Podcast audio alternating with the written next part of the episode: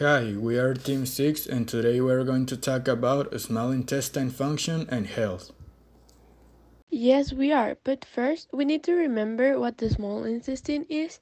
You know, the small intestine is an organ in the gastrointestinal tract where most of the end absorption of nutrients and minerals from the food takes place.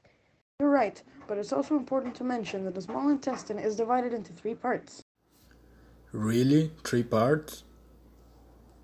Yes, there is a duodenum where the semi-digested food goes from our stomach through the pylorus, the jejunum where the food is transported rapidly with wave-shaped muscle contractions to the ileum, and finally, the ileum where most of the nutrients from your food are absorbed before emptying into the large intestine. Okay, but let's focus on the function of the intestine. So the main function of the small intestine are secretion and absorption.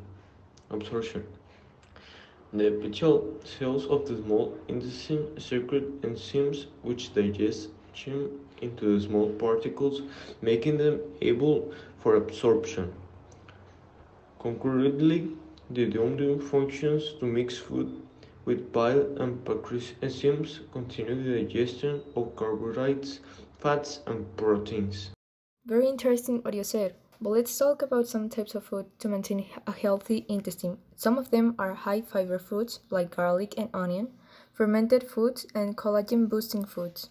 Yeah, and that's why a healthy gut contributes to a strong immune system, heart health, brain health, better mood, healthy sleep, and efficient digestion, and can help prevent some cancers. Of course, this type of, of food can help. So that's how we conclude this podcast. We hope you enjoyed it and thanks for listening.